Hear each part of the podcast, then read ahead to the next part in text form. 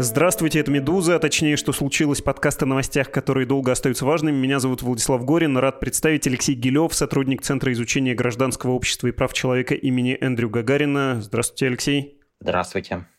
И Георгий Чижов, политолог, руководитель Центра содействия реформам в Киеве. Здравствуйте, дорогой Георгий. Здравствуйте. Вдвойне благодарен вам обоим за то, что вы здесь, потому что не все оказались согласны поговорить о человеке, которого хотелось бы сегодня обсудить. Мотивация у тех, кто отказывался, такая. Ой, ему только этого и надо, чтобы о нем говорили. Да как можно про него всерьез? Но вот этого презрения, что ли, хотелось бы избежать. Презрение – враг понимания.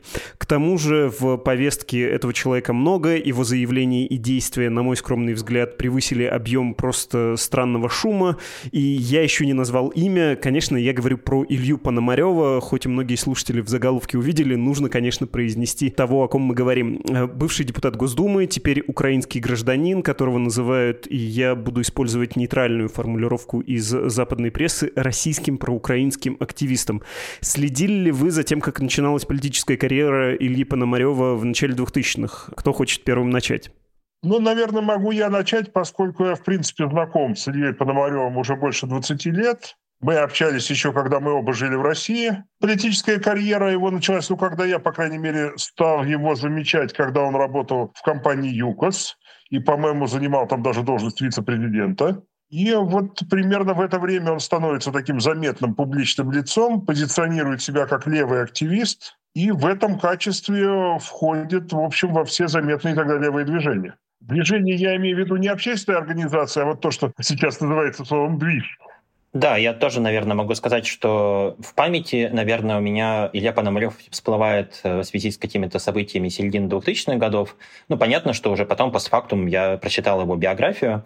Наверное, можно сразу сказать, что, конечно, эта биография впечатляющая, в том смысле, что он вроде как поприсутствовал во многих знаковых событиях э, и оказался связан со многими знаковыми явлениями, да, начиная с ЮКОСа, продолжая уличной политикой 2000-х годов, поучаствовал в бизнес-активности, связанной с интернетом. Другая его известная история с бизнес-активностью связана со Сколково.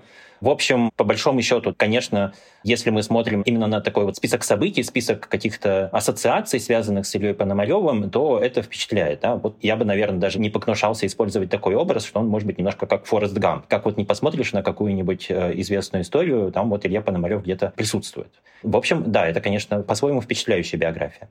Форест Гамп как человек-эпоха. В сентябре 2019 года на «Медузе» выходил большой текст про Илью Пономарева. Он назывался «Человек с трезубцем». Автор Илья Жигулев, редактором был я. И как внимательный читатель этого материала могу суммировать, что там было написано. В тот момент Пономарев был киевлянином, человеком со славой единственного депутата Госдумы, который не поддержал аннексию Крыма, а также руководителем проекта добычи углеводородов в Черном море в украинских водах. Этот проект потом не состоялся, в итоге все ушло нафтогазу, но тем не менее. И вот краткая выжимка о том, какой жизненный путь прошел Пономарев.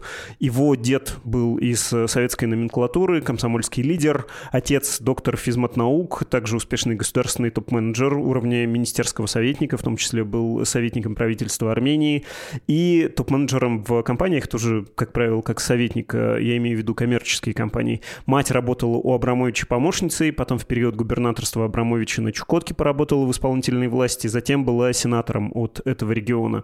Карьерный трек, собственно, Ильи Пономарева. Бизнес по торговле компьютерами и создание цифровой инфраструктуры еще в ранний период. Физфак МГУ неоконченный, потом нефтесервисная компания, куда Пономарев тоже попал как э, знаток компьютерных технологий, как менеджер, который в автоматизации процессов чего-то понимает.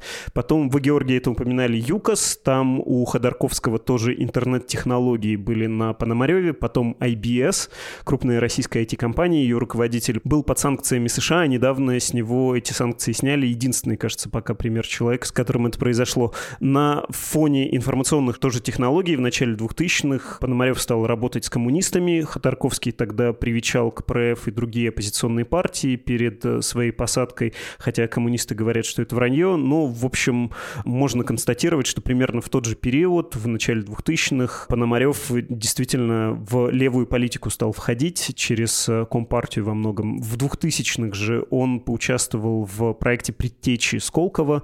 Тогда говорилось про русский бангалор, что вот надо, как и в Индии, заниматься и этой индустрией тоже. Позже к Сколково непосредственно Пономарев будет иметь отношение, и в конце его российского этапа политической карьеры у него будут проблемы уголовного свойства, связанные со Сколково, ему будет вменяться, там, кажется, растраты или вообще расхищение средств. В 2007 году Пономарев стал депутатом Госдумы от Новосибирской области под знаменем «Справедливой России», и тогда же, когда избрался, познакомился с Сурковым, у них завязались отношения, были неофициальные контакты, это бывший замглавы администрации президента, и, в общем, действительно, этот Форест Гамп, как вы сказали, Алексей, он как будто пробежал через все, что только можно. И здесь, и там побывал, и всякий раз ему удавалось ускользнуть от неприятностей, пока в начале 2010-х не случились массовые протесты.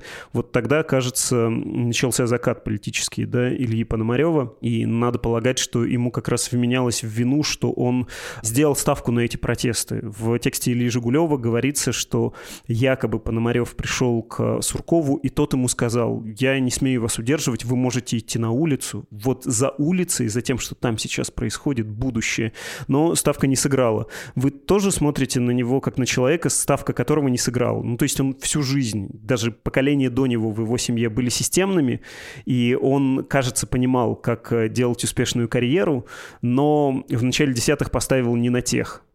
Ну, я позволю себе кое-где вас поправить. Во-первых, по поводу неподдержки присоединения Крыма, Илья Пономарев был единственным, кто голосовал против, а всего депутатов, не поддержавших присоединение Крыма, было четверо. Они все тогда принадлежали к фракции «Справедливой России». И, или были исключены из фракции, ну, по крайней мере, вот из этого призыва.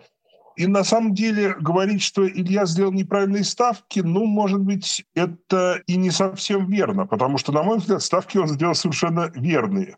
В тот момент, когда российская власть начала окончательно терять человеческое лицо, он понял, что ему дальше не по пути с системой, и стал уходить действительно в несистемные вещи. Сначала в протест, в том числе вот были все эти лагеря Левого фронта, которые потом обвиняли чуть ли не в том, что они готовили боевиков. И Илья этим очень активно занимался. И это все постепенно привело его к тотальному разрыву к российской власти, к голосованию против присоединения Крыма, к переезду в Украину и к поддержке украинцев и тех россиян, которые борются против путинизма. То есть, на мой взгляд, насколько успешной окажется эта ставка в плане личной карьеры, мы пока знать не можем, но она вполне логична и по-человечески понятна, на мой взгляд.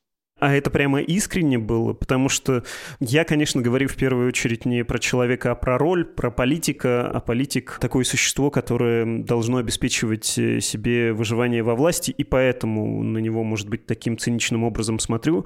У меня полное ощущение, что он не прочь остаться бы в системе. Просто сейчас эта система, понятно какая, да, скорее украинской политики, но как будто он был бы вполне доволен своей судьбой, как э, функционер, не знаю, Путин феминизма, но вот э, неправильно поступил, вышел за рамки, слишком сильно рискнул. Но все-таки у хорошего современного политика должны быть некие принципы. И вообще-то Илью Пономарева обвиняют в очень многом. Мы, наверное, еще обсудим, насколько оправдано, но я не слышу обвинений в том, чтобы он как-то менял или придавал свои принципы.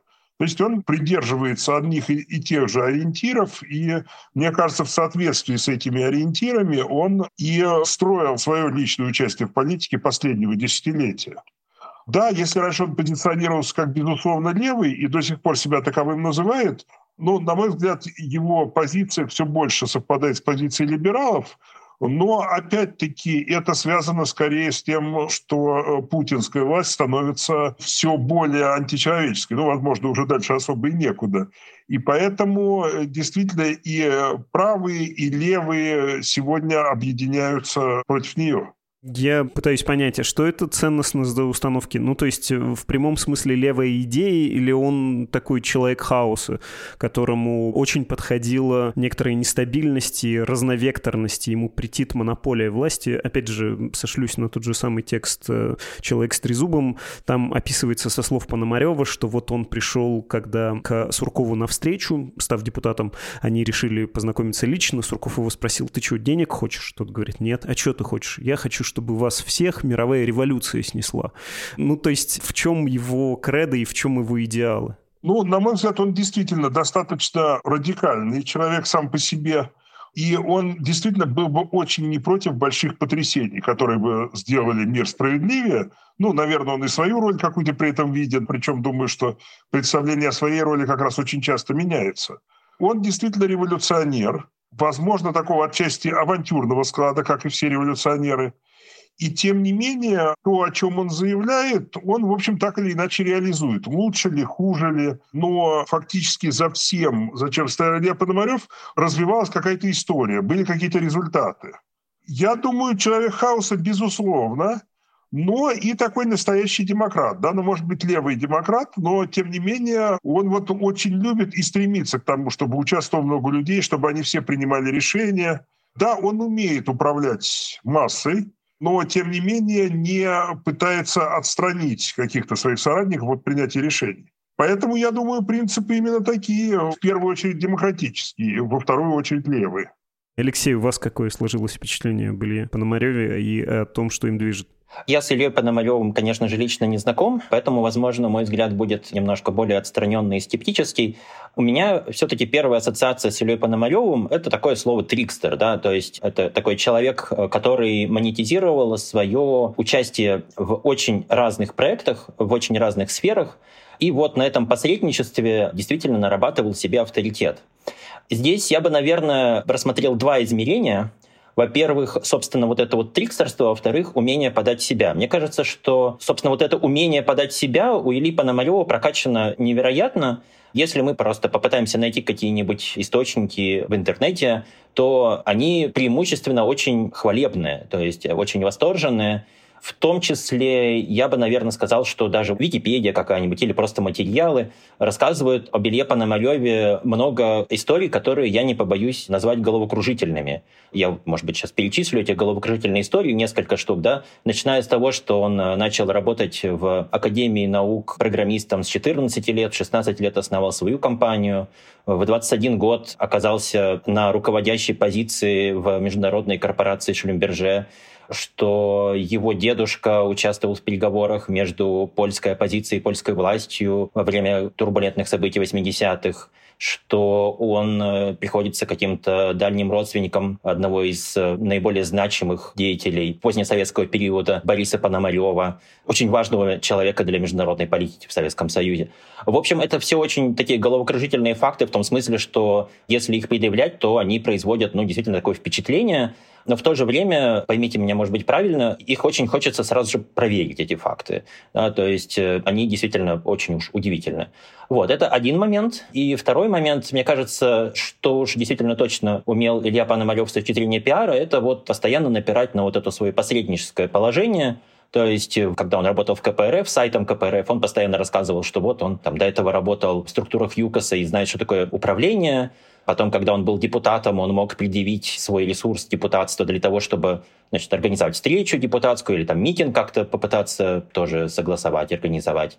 Регулярно он использовал такое свое положение в разных сферах для того, чтобы, может быть, сослаться на некоторые связи с тем же Сурковым. Ну, в общем, какие-то двусмысленные ситуации. Да? В общем, мне кажется, что это все делало Илью Пономарева очень подходящим да, для политики нулевых, для такой как бы политики Пелевинской России, или другими словами можно было бы сказать, да, такой политики соревновательного авторитаризма, когда итоги выборов не были предрешены, протесты вызывали опасения, и вот э, в этих каких-то турбулентных условиях человек, который может связать э, олигархов, э, власти, улицу, пользовался спросом. Соответственно, Илья Пономарев, кажется, в 2011-2013 году как раз достиг вершины своей политической карьеры на данный момент. Он в тот момент действительно мастерски использовал вот эти вот свои связи везде.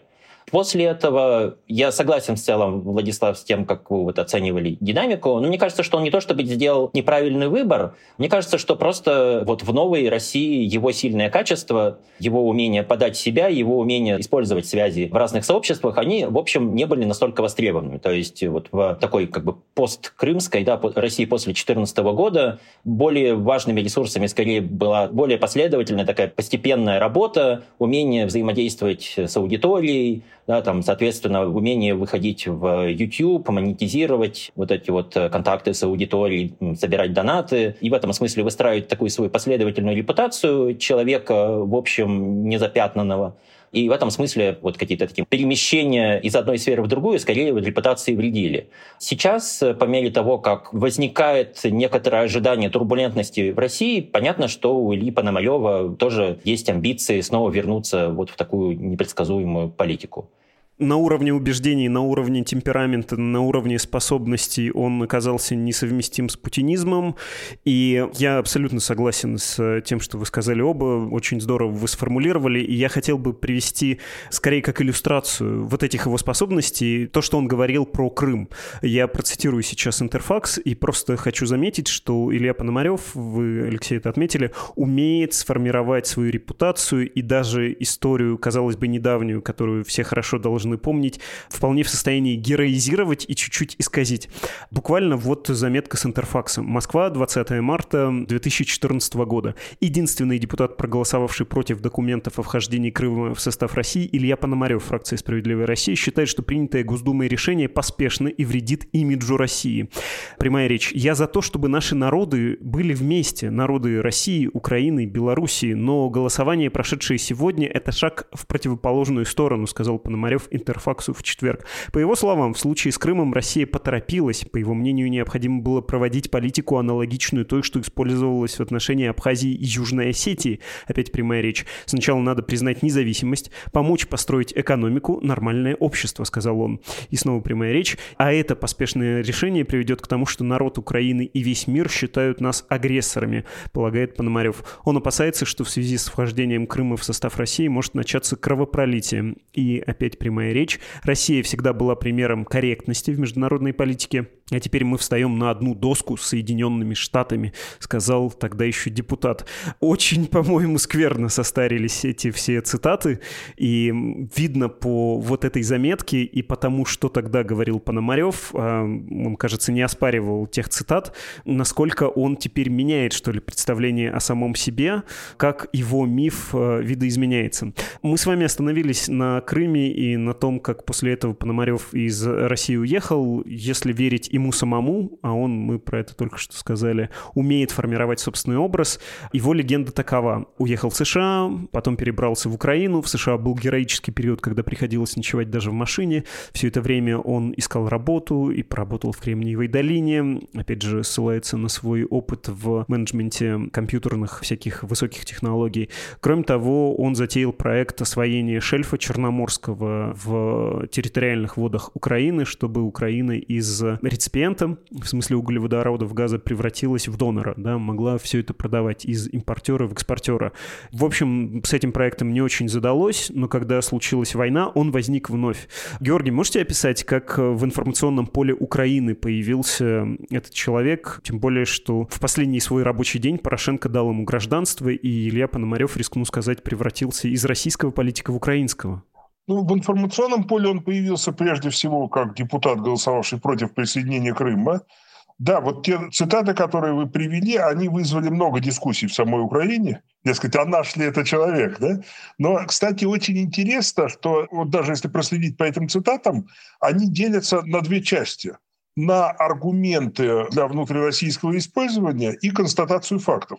И вот с констатацией фактов не поспоришь до сих пор. Все факты зафиксированы очень верно. А вот аргументы, конечно, для российской аудитории, да, они, возможно, были и понятны, но как-то сейчас они звучат, мягко говоря, странно, поскольку они тоже лили воду вот на эту мельницу империализма. Поэтому Илья Пономарев был очень дискуссионной фигурой, ну, его бизнес не был очень публичным, тем не менее он достаточно серьезно затевал бизнес.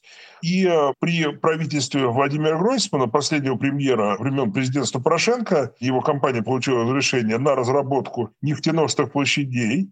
Но потом, после смены власти президентской, правительства Алексея Гончарука, это первый пример времен Зеленского, это разрешение отобрало. Я не знаю там деталей, но тем не менее я знаю, что Илья прекрасно контактирует с Алексеем Гончаруком, то есть тут, в общем, ничего личного, это действительно были какие-то принципиальные разногласия. Ну, а что касается политики, все-таки в украинской политике как таковой Илья Пономарев большой роли не играл. Он, хотя и получил украинское гражданство и всячески подчеркивал, что он будет на стороне Украины, если начнется более жесткое противостояние с Россией, которое в итоге началось. Но его все-таки всегда больше интересовали российские дела, и в этом смысле, даже сменив гражданство, он не перестал быть политиком, в первую очередь, российским. Как он сам говорит, украинский я гражданин, а политик я российский. Поэтому именно в этом ключе, именно под этим углом украинское общество его и рассматривает. Его никогда, по-моему, никто не видел кандидатом там, в депутаты Верховной Рады или лидером какого-то украинского политического движения – с началом полномасштабного вторжения, как мы знаем, он создал телеканал «Утро февраля», и там еще и сайт есть. Это все вещает в интернете, в Ютьюбе. Тем не менее, у него есть определенная аудитория в России. Там, по-моему, регулярно заходят десятки тысяч человек на этот канал. Трудно сказать, насколько влияет «Утро февраля» на общественное настроение в России, потому что в основном, конечно, его смотрят те, кого и так агитировать особо не надо. Но, тем не менее, те украинцы, которые знают о том, что есть такое наверное, правильно будет сказать, информационное и в то же время пропагандистское СМИ, они считают это вполне положительным явлением, потому что до простых россиян доходит слишком мало информации с той стороны о том, что происходит в Украине во время войны.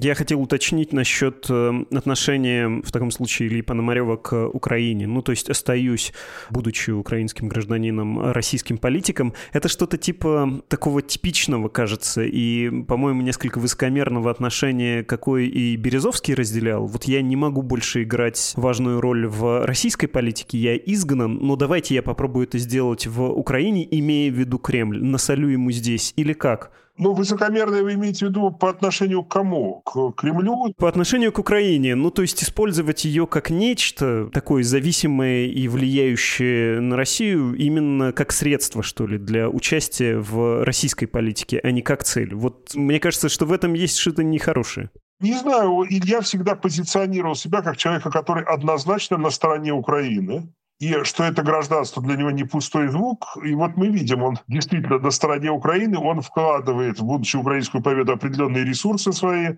Собственно, вся эта антипутинская деятельность, которую он сейчас ведет, то, к чему он призывает, мало того, что она объективно в пользу Украины, и он везде подчеркивает, что он это делает во многом для Украины, но и для своей родины России. То есть я тут противоречий не вижу. Мне кажется, его тут никогда и не было. Да, он не говорил никогда, что именно в Украине он планирует прожить до конца своей жизни и быть похороненным. Не знаю, я ему не задавал такой вопрос и не слышал, чтобы кто-то задавал этот вопрос публично. Но, по-моему, принципиального противоречия здесь все-таки нет. Алексей, что думаете? Мне кажется, что вот такой образ Пономарева, который присутствует в последние годы в медиа, в общем, является органичным продолжением его предыдущей такой вот персоны.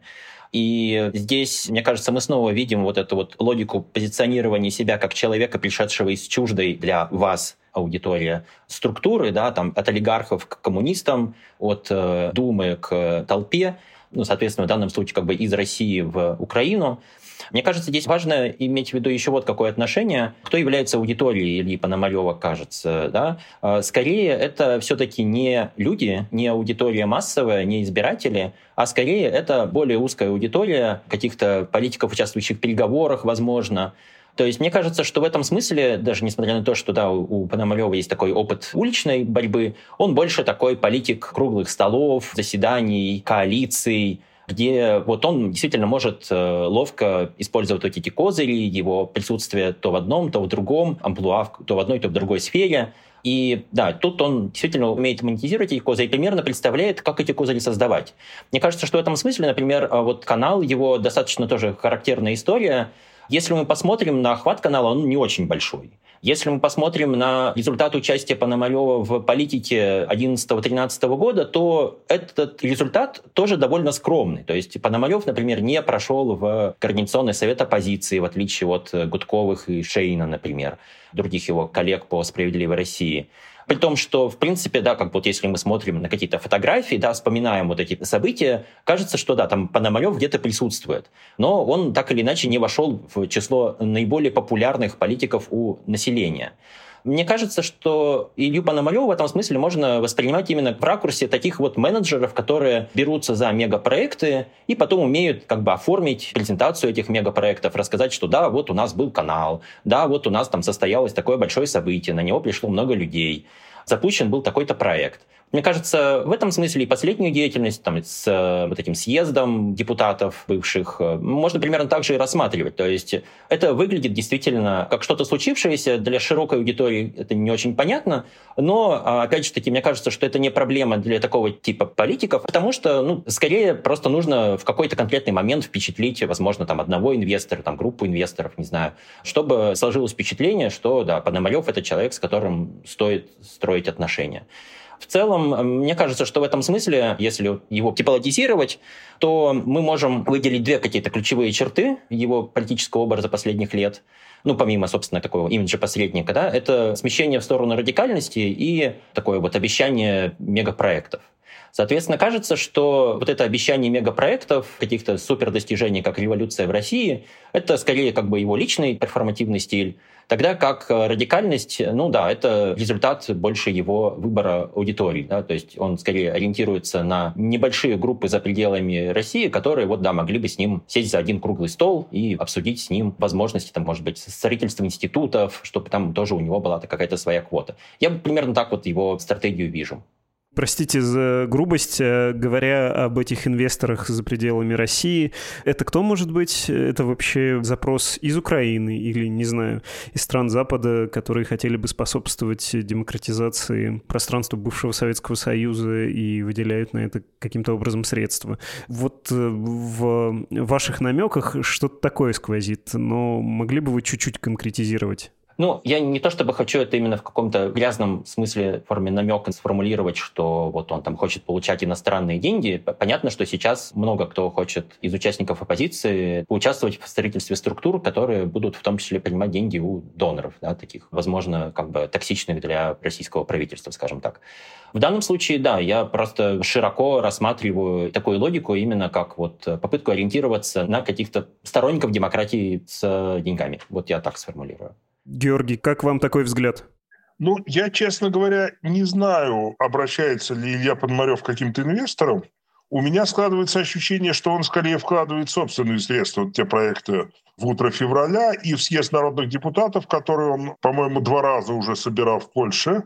Мне кажется, что он скорее делает свои политические инвестиции, если их можно так назвать, нежели рассчитывать там подключиться к какому-то финансированию. Но в реальности я, конечно, не в курсе и могу чего-то не знать.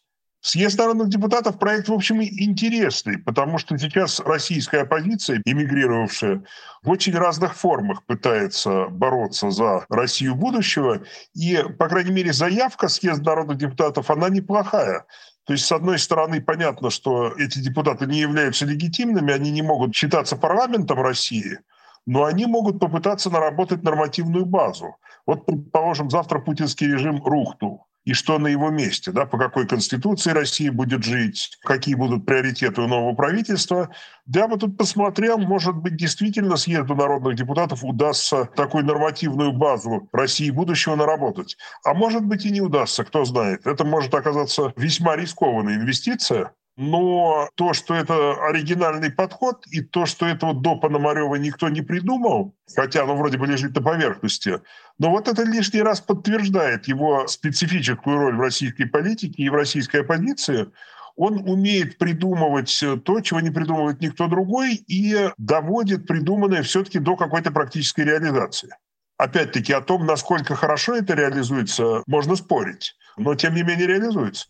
Я потом спрошу как раз про трудности реализации. Тоже не могу не отметить, что, может быть, единственное, что из э, того, что делает Илья Пономарев э, как политик, меня впечатлило, это как раз э, съезд народных депутатов в условиях вакуума легитимности. Давайте соберемся, не согласные с политикой, которую творят у нас дома, те, кто избирался, за кого хоть кто-то когда-то голосовал. Да? Есть в этом действительно какое-то разумное зерно. Если говорить про его роль, неважно, для аудитории более широкой или более узкой, точнее, про его образ. Вам не кажется, что это все равно какой-то немножко странный образ? Э, репутация, я бы сказал, провокатора.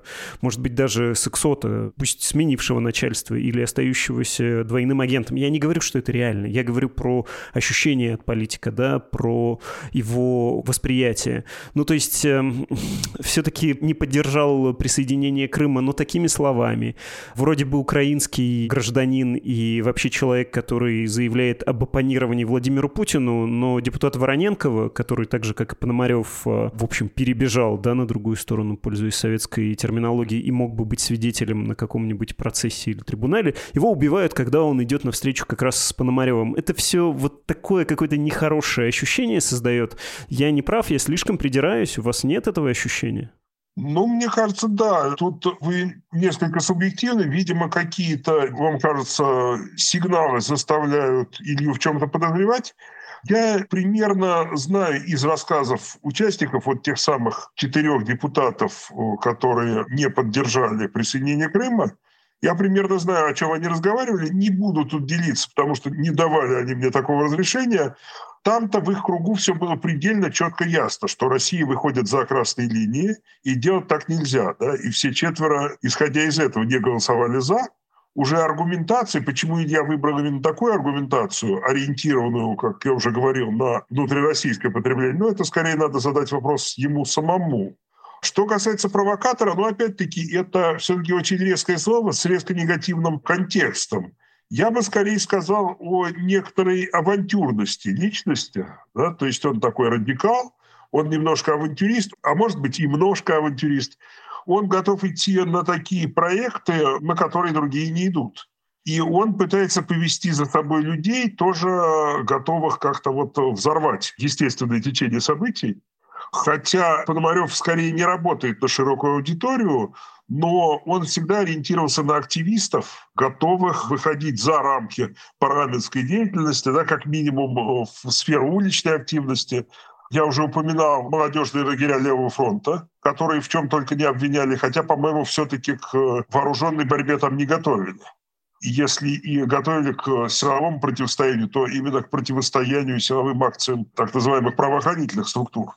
Ну, действительно, Пономарев большую часть своей политической биографии работает где-то вот на грани приемлемого. Часто то, к чему он призывает, не готово это принять ни большинство политикума, ни большинство электората, но это его роль и место в политической палитре, мне кажется.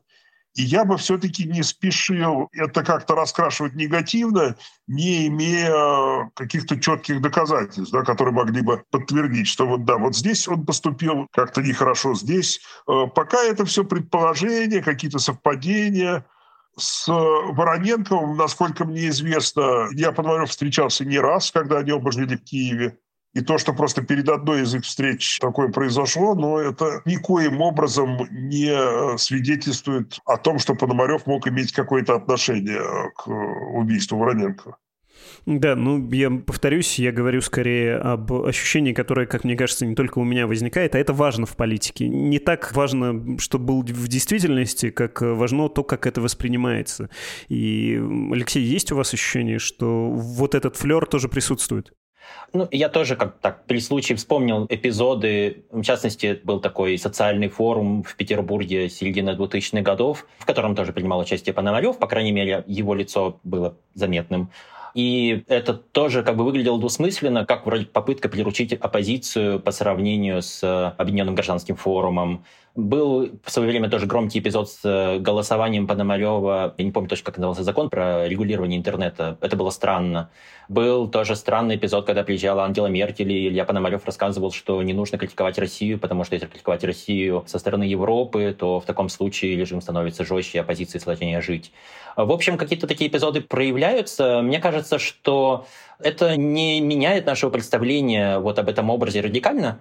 Кажется, что образ человека, который как бы и тут, и там, позволяет, э, в общем, толерантно относиться к таким фактам биографии в тот момент, когда этот человек может принести пользу. Да, и, соответственно, вот в 2011-2013 году понятно, что для какой-то части оппозиции было удобно, что вот есть такой человек, который хочет быть посредником, и это удобство компенсировало возможные репутационные потери. То есть э, мы, в принципе, понимаем, что вот в такой турбулентной ситуации действительно можно попытаться некоторым политикам или там, не обязательно политикам, да, селебрити с каким-то, выступить в роли посредника, в общем, даже тогда, когда у них такая неоднозначная репутация. Соответственно, вот э, в той ситуации, когда репутация играет все-таки более важную роль, и такие политики не могут ничего предложить, понятно, что на них, в общем, и спроса нет. То есть мне кажется, что в российском политическом классе более-менее понятна репутация Ильи Пономарева, и просто так вот его никто не позовет, чтобы он там что-то порешал. Но вот, возможно, наверное, на это расчет. В ситуации, когда что-то задвигается, вот он может попытаться встать где-то вот в качестве такого посредника. Ну, мы более-менее понимаем, что да, что он пытается монетизировать именно свой посреднический статус, в том числе, возможно, иногда преувеличивая свои связи по обе стороны какого-то разлома. Но на это его, видимо, был расчет. Мне кажется, что мы можем сделать э, некоторый выход за пределы нашей узкой темы и представить, что, в общем, Илья Пономарев не один такой политик, и, в общем, мы можем вообразить себе таких вот персонажей, которые рассчитывают на то, что в какой-то момент станут посредниками. Это увеличивает некоторую пользу нашего разговора. Все-таки в этом смысле мы видим не одну фигуру, а какой-то типаж. Я готов был бы согласиться, если бы у меня не и звучит следующим образом. А может ли Илья Пономарев вообще что-то предлагать? Потому что вот его последний политический проект военного времени, то, что называется «Легион свободы России», а также там есть политические структуры, ну, от них, опять же, не знаю, как там на самом деле, трудно об этом говорить, не зная фактов и не убедившись, не имея никаких э, доказательств, но ощущение создается, что это во многом химера, что это выдуманные структуры, что это выдуманные выдуманные слова, выдуманные сторонники. И вот этот сам курс, само заявление, что я представляю российскую оппозицию, но не вот эту пацифистическую, ничего не могущую, которые уехали из страны и что-то там балаболят, а вооруженную. Мы боремся с путинизмом, чтобы создать, как он сказал вот буквально, Брянскую народную республику, да, сформировать небольшой кусочек депутинизированной России, над которыми будет развиваться бело-синий флаг, и который будут демонстрировать собой Россию без Путина вот буквально. Но я не знаю, я читаю это и думаю, что это вообще-то больше всего похоже на какие-то фантазии. Этот человек, он вообще что предлагает, кроме каких-то выдумок? Нет у вас ощущения, что его политические проблемы, они вот в этой плоскости лежат, в прожектерстве? Мне кажется, что в целом да, но вот радикальность таких э, заявлений кажется, может быть объяснимо в случае конкретно Пономарева тем, что он ориентируется на международную аудиторию. Здесь я, может быть, сошлюсь на такой политологический термин, что ли, перекрывающихся ставок. Да? А вот в партийной политике можно увидеть два способа позиционирования партии, как минимум. Один способ — это формировать свою позицию относительно широкого охвата и с попыткой вовлечь более широкую аудиторию. Соответственно, другая логика исходит из того, что можно выстроить очень резкую стратегию по одному вопросу и пытаться привлечь аудиторию, привлечь конкретно мотивированных по этому вопросу избирателей, ну или, может быть, там просто политиков других на свою сторону. Так бывает, что этнические партии довольно часто оказываются очень радикальными, потому что они хотят перещеголять друг друга в своей поддержке этнического вопроса. А, мне кажется, что в данном случае вот Илья Пономарев, он руководствуется похожей логикой, то есть он пытается быть радикальнее других оппозиционных структур с тем, чтобы привлечь международное внимание к своей персоне, к своим структурам, и, соответственно, этим объясняется его, ну, действительно, такой, может быть, оторванность от какого-то, может быть, более компромиссного видения даже среди уехавших из России либералов. Мне кажется просто, что ответ в том, что Илья Пономарев не ориентируется на уехавших из России либералов. Ну вот я примерно уже сформулировал, на кого он, вероятно, ориентируется. Может быть, когда я формулировал и поставил в центр внимания инвесторов, я, может быть, несколько специфически да, сместил картину. Мне кажется, что мы можем также смотреть на это не столько с какой-то коммерческой стороны, сколько, может быть, с бюрократической логики. То есть мне кажется, что вот в случае Ильи Пономарева вот эта вот попытка предложить себя в качестве успешного менеджера, это не всегда была только коммерческая логика, да, это иногда была как бы скорее такая бюрократическая логика, поставьте меня менеджером. Вот, мне кажется, что да, в этом смысле, может быть, он тоже пытается предложить себя в качестве человека с наиболее удобной позицией, для, может быть, каких-то представителей другой политической группы. В этом смысле это такой радикальный пример, когда человек не зависит от аудитории потенциальных избирателей и пытается предложить себя в качестве какого-то посредника для бюрократических каких-то международных структур. Георгий, как вы на это смотрите? Ну, мне кажется, что как раз вот эти контакты Ильи Пономарева с э, радикальной оппозицией, да, которая ведет вооруженную борьбу, не самое лучшее для предложения себя в качестве посредника для международных бюрократических структур. Но на самом деле, Владислав, вернусь к вашему вопросу, что предлагает Пономарев, да, на мой взгляд, его отчетливые продукты после 24 февраля 2022 года, вот то, что он предложил, это, во-первых, утро февраля с каналом в Телеграме, с сайтом и так далее, такой как бы мини-холдинг. И это съезд народных депутатов. Вот это те проекты, которые он придумал, которые он реализовал, профинансировал и поддерживает, и идеологом которых является. Что касается его контактов с силовыми, так скажем, структурами российской оппозиции, то это не больше, чем контакты. Илья Пономарев не утверждает, что он руководит партизанами, которые что-то там взорвали. Да? Он э, говорит, что он находится с ними на связи, что они сами инициировали связь. Не могу прокомментировать. Я не знаю. Да? Это все, естественно, никому не известно, кроме Ильи и этих возможных партизан. Но это как раз не то, что он предлагает от себя именно. Легион Свободы России, опять-таки, что он из себя представляет, мы понимаем плохо, но вот как раз на днях он вроде бы проявился. Мы видели, что на территорию Российской Федерации вошло, как говорят, до полутора сотен бойцов. И там был русский добровольческий корпус, но он также не отрицал участие Легиона Свободы России. Вообще эта идея довольно хорошая, что есть, пускай даже пока немногочисленные структуры вооруженные, в которых оппозиционные россияне могли бы воевать с путинским режимом, эти структуры необходимо создать. А уже сколько людей к ним примкнет, думаю, со временем их будет больше. Но еще раз повторю, все-таки Илья к этим проектам, если это можно назвать проектами, имеет, может быть, и прямое отношение, но не главное. Это не то, что он придумал, это не то, что он реализовал сначала и до конца. Поэтому я бы его все-таки судил и критиковал именно за то, что он действительно делает и с чем связывает э, непосредственно свое имя. Не могу не отметить про то, что когда в Белгородскую область эта группа зашла с территории Украины, то РДК, Русский добровольческий корпус, в реальность которого, в фактическую деятельность которого легко поверить, в общем, не первый раз, и Брянск, и есть фотографии, и понятно, что это за люди. Так вот, они после заявлений Пономарева вообще-то сказали, не надо прислоняться к нашей деятельности, и это было прямо Пономареву направлено. То есть вот эти сомнения в том, что многие проекты проекта Пономарева, они как бы такие виртуальные, придуманные, бумажные, она сохраняется. Насчет э, съезда народных депутатов тоже хочется задать вам вопрос. Ну, есть ощущение, что, мягко говоря, не все люди, которые даже раньше поддерживали в этом Пономарева, сейчас хотят с ним продолжать. В общем-то, Гудков, Геннадий Гудков, тоже бывший депутат Госдумы, и Марк Фейген, публицист, ведущий популярного YouTube-канала, они заявили о том, что отходят от этого проекта, не хотят ассоциироваться с Пономаревым.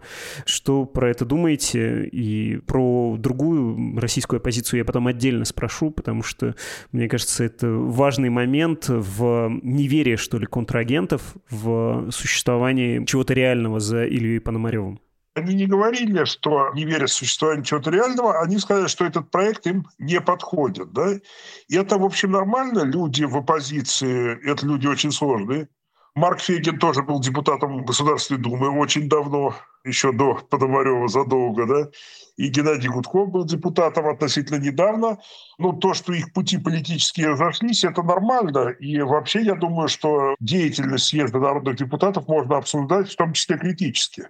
Я не услышал пока отчетливых аргументов, кроме того, что этот съезд не является легитимным. Ну, на мой взгляд, он тоже не является легитимным. Но поскольку сейчас легитимных структур среди российской оппозиции вообще не осталось, да и всю эту путинскую систему власти достаточно трудно признать легитимной, то, в общем, эта критика совершенно справедливая, но тут для меня важнее результат. Я совершенно не уверен, что он будет существенным. Но давайте смотреть по существу, что выходит из-под коллективного пера вот этих так называемых народных депутатов, когда они опубликуют э, свой проект Конституции, по-моему, они уже частично его публикуют, давайте покритикуем действительно, что у них получится.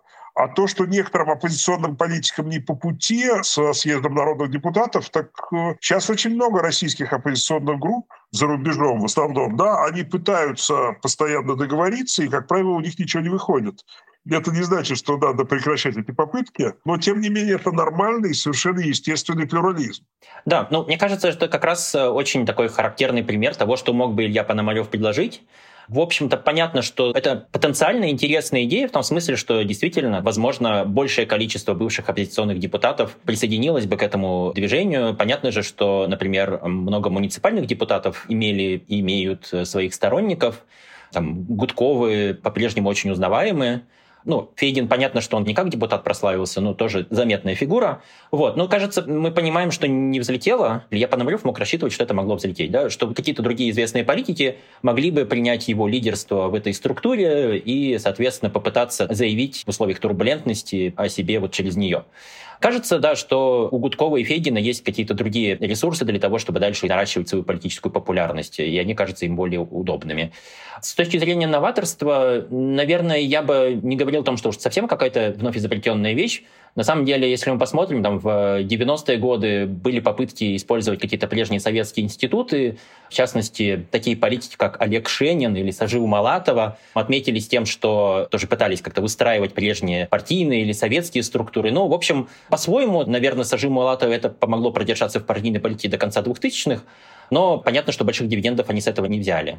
Вот. Мне кажется, что похоже, что вот этот вот проект съезда, он примерно тем же путем идет. Э, кажется каким-то таким вот забавным артефактом случившейся политики, не реализовавшим себя. Хочу спросить вас про отношение иммигрантских кругов политических к Илье Пономареву. Прямо говоря, они отвергают его, и есть э, два примера. Один я приводил со съездом народных депутатов. Мне кажется, что это все-таки пример реакции на некоторую токсичность. А вторая показательная история — это как в начале мая в Берлине была встреча представителей российской оппозиции. Михаил Ходорковский это все организовывал. Подписали они там общую декларацию. А Илью Пономарева, если верить Максиму Кацу, не пустили в здание. Он как-то вел беседы с людьми, которые выходили на улицу покурить там или еще что-то, и цитаты из твиттера Каца. Илья Пономарев в мероприятии не участвовал, в зал его даже не пустили. Ходил около входа внизу, пытался общаться с теми, кто выходил покурить, но, кажется, без особого успеха. Еще цитата про это же событие по изданию агентства. Сам Пономарев сообщил агентству, что полноценно участвовал в конференции в режиме онлайн и работал над ее документами. Организаторы попросили меня не приходить в зал заседаний, потому что боялись конфликтов с некоторыми участниками, кстати, в итоге отказавшихся подписать документ. Я всегда выступал и выступаю за единство рядов оппозиции, поэтому решил согласиться с этой просьбой, но при этом находился в Берлине и общался на полях конференции, рассказал он. На вопрос, почему он несколько часов провел перед входом на конференцию, политик ответил так. Я пришел пообщаться и не мог никуда отойти. Все время с кем-то говорил из старых знакомых. И вот еще одна цитата про то же самое из издания «Бумага» про ту самую встречу. Один из участников съезда сообщил, что Пономарев якобы добавился в чат, но его кикнули, удалили из чата, то есть, да, мессенджера. Потом он снова добавился в чат с фейка, с другого аккаунта, не под своим именем, и написал про декларацию, принятую вот этим собранием, подписываю, точка, Илья Пономарев. Ну, слушайте, это по-русски называется его в дверь, а он в окно.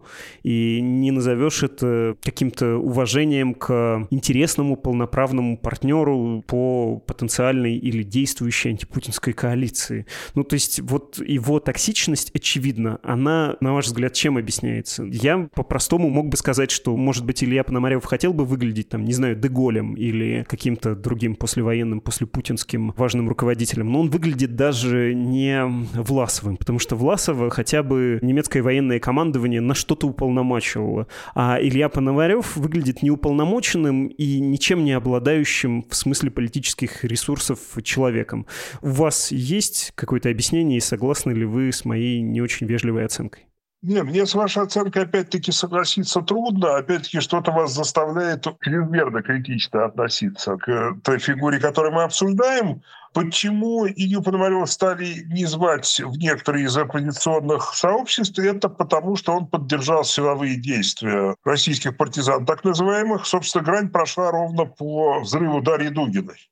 Тогда Пономарев сказал, что с ним связались каким-то образом эти партизаны, и сказал, что все они сделали правильно, при том, что убить они хотели не эту самую Дарью, а ее отца, который был законной целью. И, по-моему, ее он тоже называл законной целью и обосновывал, почему.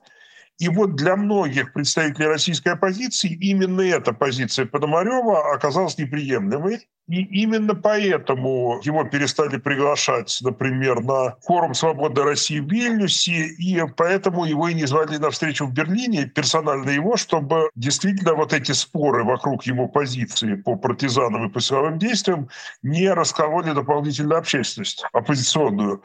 При этом представители съезда народных депутатов на встречу в Берлине приглашены были, они в зале присутствовали, они довольно активно работали над декларацией. И, я так понимаю, они были постоянно на связи с Пономаревым, но в зал он действительно не заходил, потому что его просили этого не делать. Но если мы можем говорить о токсичности, то эта токсичность связана именно с неприятием многих из российских оппозиционеров силовых действий, особенно против гражданских лиц, которым является Дарья Дугина, которым является вот этот Владлен Татарский, да, он тоже не военный был. Ну и опять-таки Илья, по всей видимости, не организовывал покушение на них и никогда не брал на себя такую ответственность, но он поддерживал действия партизан, которые в итоге привели э, к гибели этих людей.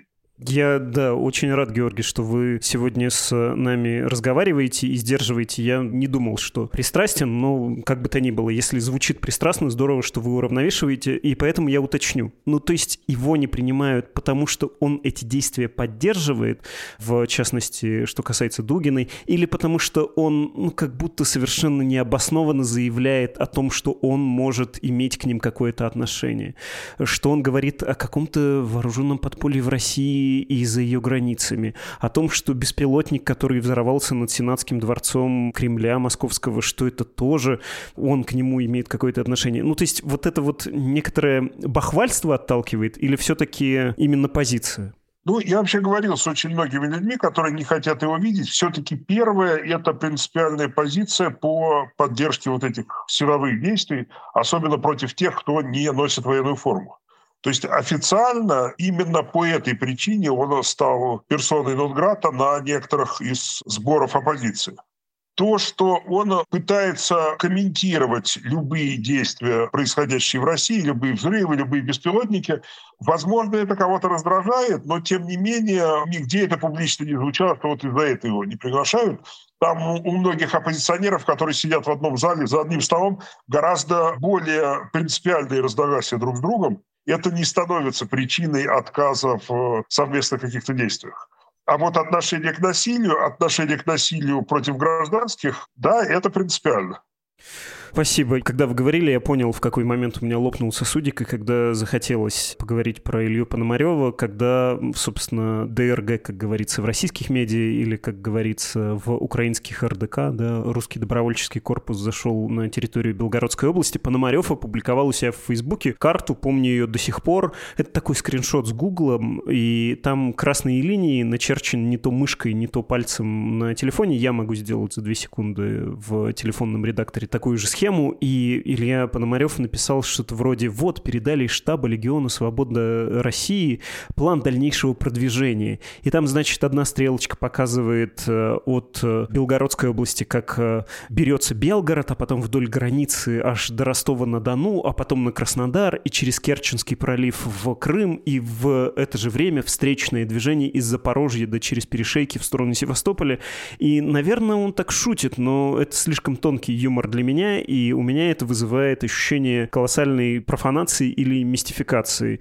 Но, кажется, я зря тут разнервничался. Ну, это действительно, я, например, воспринял однозначно как шутку. Ну, я достаточно далекий от военного дела человек, но совершенно очевидно, что это как план, да, выйти в Крым, пройдя по кругу тысячи километров российской территории, занимая по пути областные центры, но никто это не воспринимал и не мог, наверное, воспринять как какой-то серьезный план. Но это просто шутка. Так же, как украинцы, допустим, публикуют тоже якобы схемы, говорят, контрнаступление начнется с Ненацка. Ну, по-украински это означает внезапно, да? Но они рисуют этот город Ненацк, несуществующий, с которого якобы начнется наступление, и рисуют от него стрелочки. Но это такая же шутка. Э, хорошо. В контексте как-то особенно не смешно после заявления об ответственности за все. Э, Алексей, я из-за того, что тут э, раскудахтался, совершенно не дал вам сказать что вы думаете про токсичность? Воспринимают ли Пономарева, на ваш взгляд, токсичной фигурой другие политики оппозиционные? И в чем корень их такого отношения? Я думаю, что то, в общем, вы и Георгий верно наметили вот это вот различие про то, что есть неприятие насильственных действий, есть э, сомнения в фигуре Пономарева как такового. Мне кажется, здесь сложно отделить одно от другого в том смысле, что ну, неприятие насильственных действий выглядит как удобное оправдание потому что это действительно как бы, ну, легитимно, да, и даже в этом можно увидеть некоторый способ повысить авторитет у мероприятия, да, у конкретных политиков среди либеральной аудитории, например. И с другой стороны, с точки зрения личной репутации Пономарева, мне кажется, мы вот, в общем-то, уловили этот общий настрой.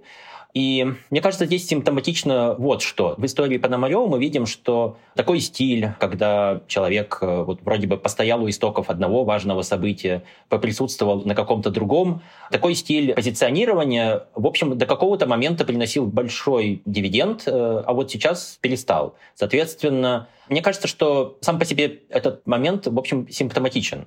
Возможно, это просто проблема самого Ильи Пономарева, и, может быть, здесь нам не стоит делать каких-то больших выводов, но я бы, наверное, гипотетически еще предположил, что все-таки репутация в такой ситуации по-прежнему играет большую роль, чем некоторые намеки на какие-то большие связи.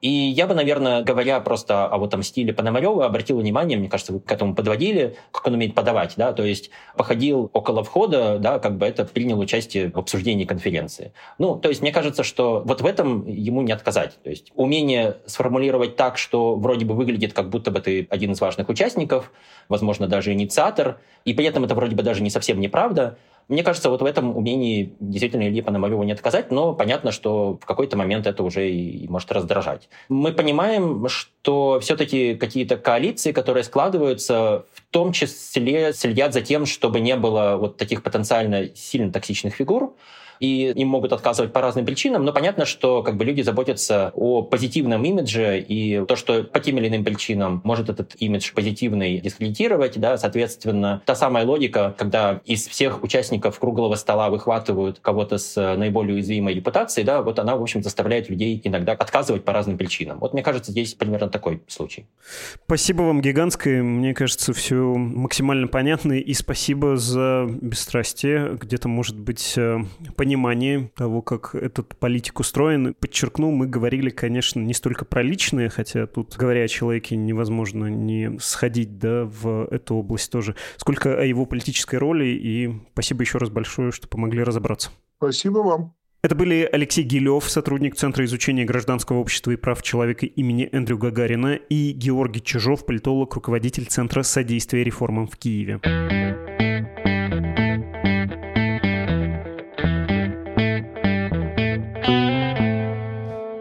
Много накопилось писем, которые вы присылаете нам на адрес подкаста собакамедуза.io, чтобы меня не сильно мучила совесть в эти выходные. Давайте я хотя бы парочку успею прочитать. Первое из ваших писем, оно от Михаила, который подписался как спонсор с недоступной для Российской Федерации информацией о платежах. Спасибо, Михаил, что поддерживаете и правильно делаете, что поддерживаете нас э, финансово таким образом, чтобы Российская Федерация об этом не узнала. Медуза же нежелательной, да, объявлена властями нашей Родины Родины.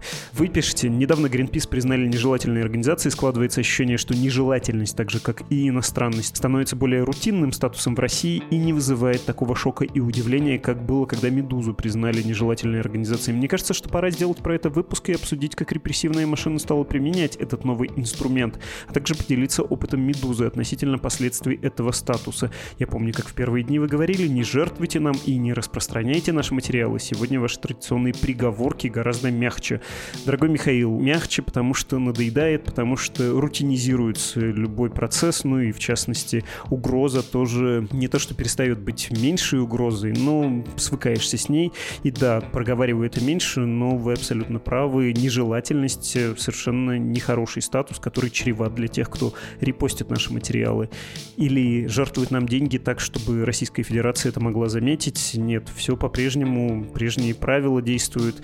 Обсуждать это делать про это целый выпуск, думаю, не стоит, потому что опасаюсь, как бы это ни превратилось в жалобу на нашу судьбинушку. А судьбинушка у нас не самая плохая. Я имею в виду журналистов, там каких-нибудь общественников, особенно которые имели возможность уехать.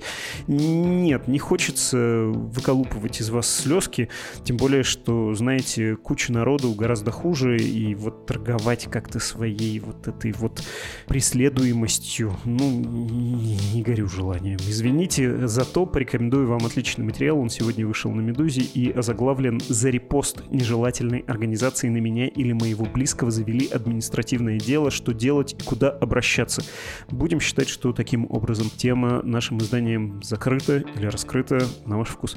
Другое письмо. У меня вопрос. Бывает ли, что даете собеседникам список вопросов, чтобы они заранее подготовили ответы, или это всегда экспромт, или 50-50? Написал это Илья.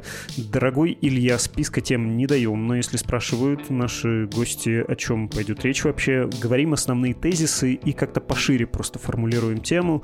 Они, безусловно, имеют право знать, куда идут, на какой разговор идут, имеют право подумать наперед, какие-то мысли сформулировать, найти цифры или материалы, цитаты, возможно, если им нужно.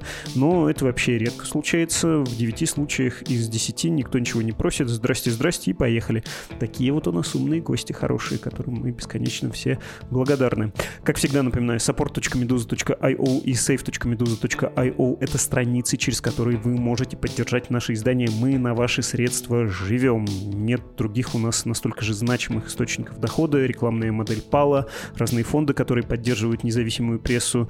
Ну, они, мягко скажем, не покрывает всех расходов, так что если вам «Медузы» и, может быть, даже этот подкаст в частности нравится, то было бы здорово, если бы вы добровольно, сколько можете, но лучше регулярно, ежемесячно нас поддерживали бы. Это был подкаст «Что случилось?», посвященный новостям, которые долго остаются важными. Спасибо за внимание и до скорого. thank you